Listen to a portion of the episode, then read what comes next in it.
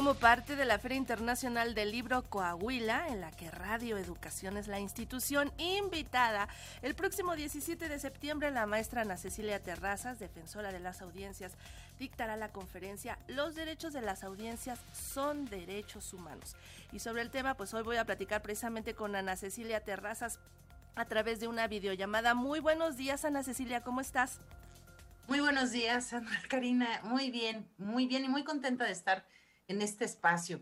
Oye, pues eres otra de las cartas, las excelentes cartas de presentación que va a llevar Radio Educación a Coahuila y pues vas a conversar con el público reunido ahí acerca de los derechos de las audiencias, una labor que has estado haciendo aquí en Radio Educación desde 2019 y pues qué les vas a platicar, de qué les vas a llevar para allá de la experiencia que has tenido aquí pues en esta emisora insigne.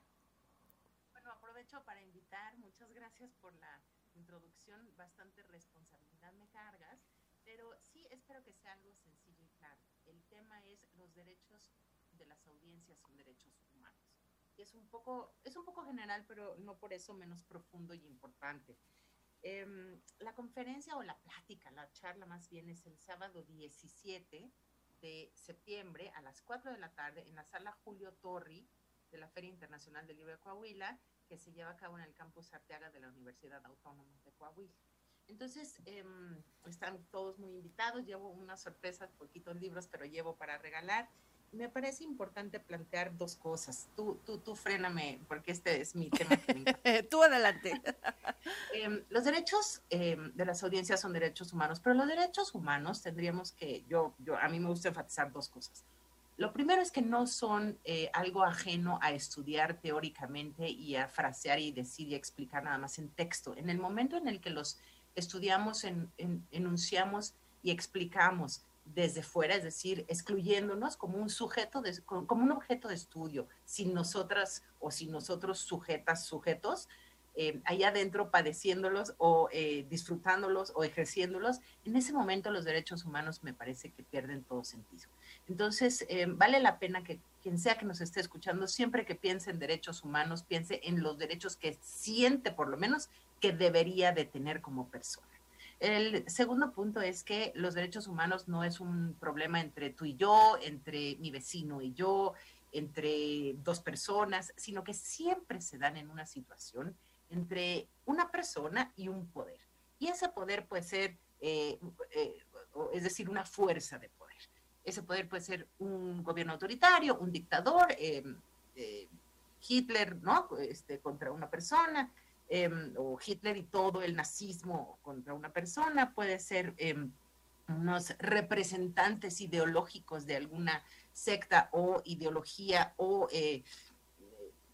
espíritu que esté en contra de una persona. Es decir, es cuando alguien se tiene que de alguna manera defender de una fuerza que lo excede.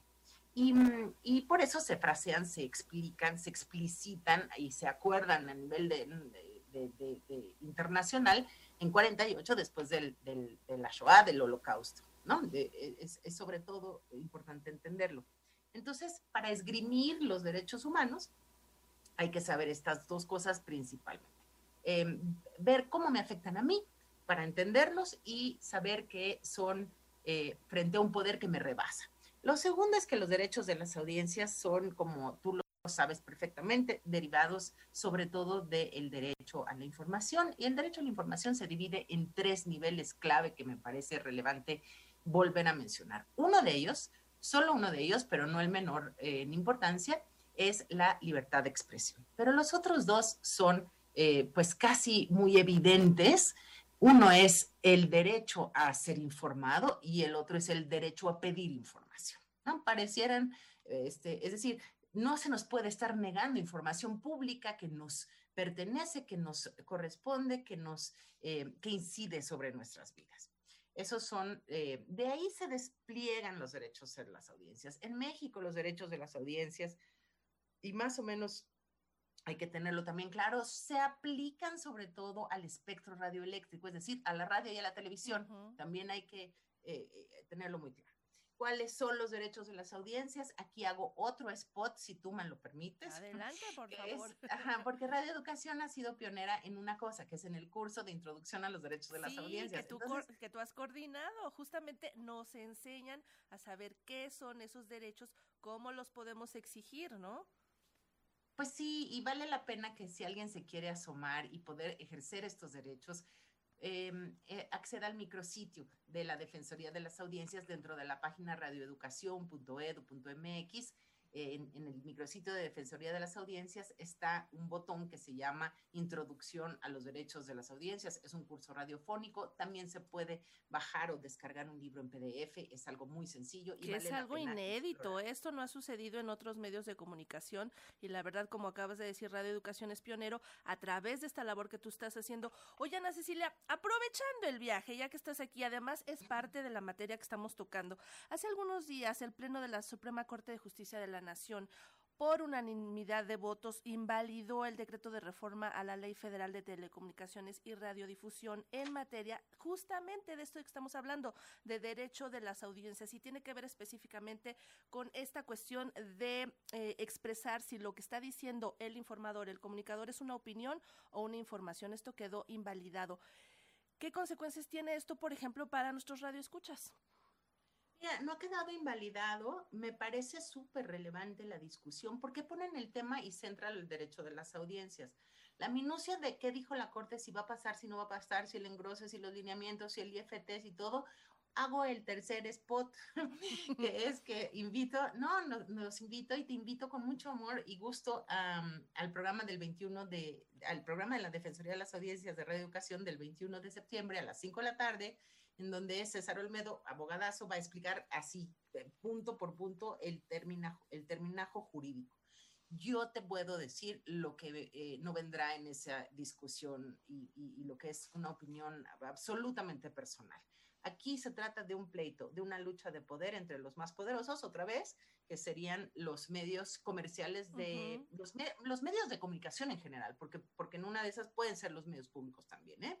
Eh, hay que tenerlo claro y siempre me gusta decir, los medios de comunicación contra cada persona, digamos, esta es la, la, batalla, eh, contra cada persona, digamos, que quiere ejercer sus derechos lo que los derechos de las audiencias expresan y los lineamientos es las posibilidades que tendría la audiencia, las audiencias, cada persona de decir, oigan, yo opino, yo digo, yo quiero, yo pongo, a mí no me gusta, a mí sí me gusta, me discriminaron, no me discriminaron, no me avisaron, me lo cambiaron sin decir, viene muy fuerte el anuncio, eh, los niños están ahí y están diciendo cosas que no son aptas. Eh, eh, yo me siento mal porque soy mujer y dijeron cosas horrendas, ese es todo el tipo de derechos humanos que está en la ley y em, a mí me parece que ese medio solo toca cosas de un partido y no, y yo quisiera de otro partido, yo, ¿por qué no dan cabida a la diversidad? Porque golpean al disidente, etcétera.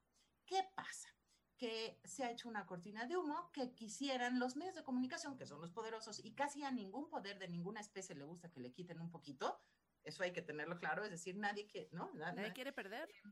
sí, no les gusta, no, porque, porque es una naturaleza del poder y, los, y las y los poderosos, no ceder en, en, en, en lo ganado. De su poder. Exactamente, de la conquista, digamos, de aplastar al prójimo. Em, o a la prójima, que es lo más común. Em, sí, eh, pues no les gusta que las audiencias estén diciendo, ni que tengan pues una suerte de espacio en donde, ay, ya no me gustó el locutor, oye, pues si yo llevo dos mil años al aire y a mí me gusta decir mis groseriotas, o, eh, ¿no? Este, o mis chistoretotes, o lo que sea. En fin, a nadie le gusta que le estén corrigiendo la plana, diciéndolas cómo deben hacer las cosas, y menos estos medios comerciales.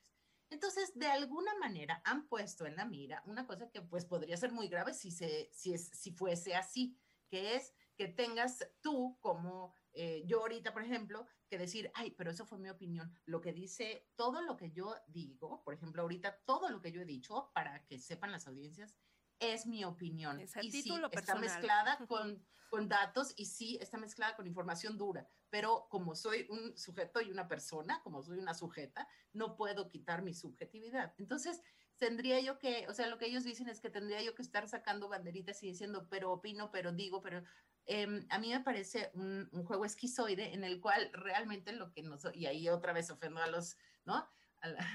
Em, me parece que lo que se está discerniendo, eh, dirimiendo aquí es que eh, le tachen a las personas, em, a las audiencias como ignorantes. Si tú pones un espacio editorial y dices, esa es la opinión fulana, esa es la opinión Es obvio. Sí, claro, nadie me va a estar censurando diciendo, ay, Ana Cecilia, fíjate que no dijo que, eh, que no diferenció opinión de información. Eso sería imposible.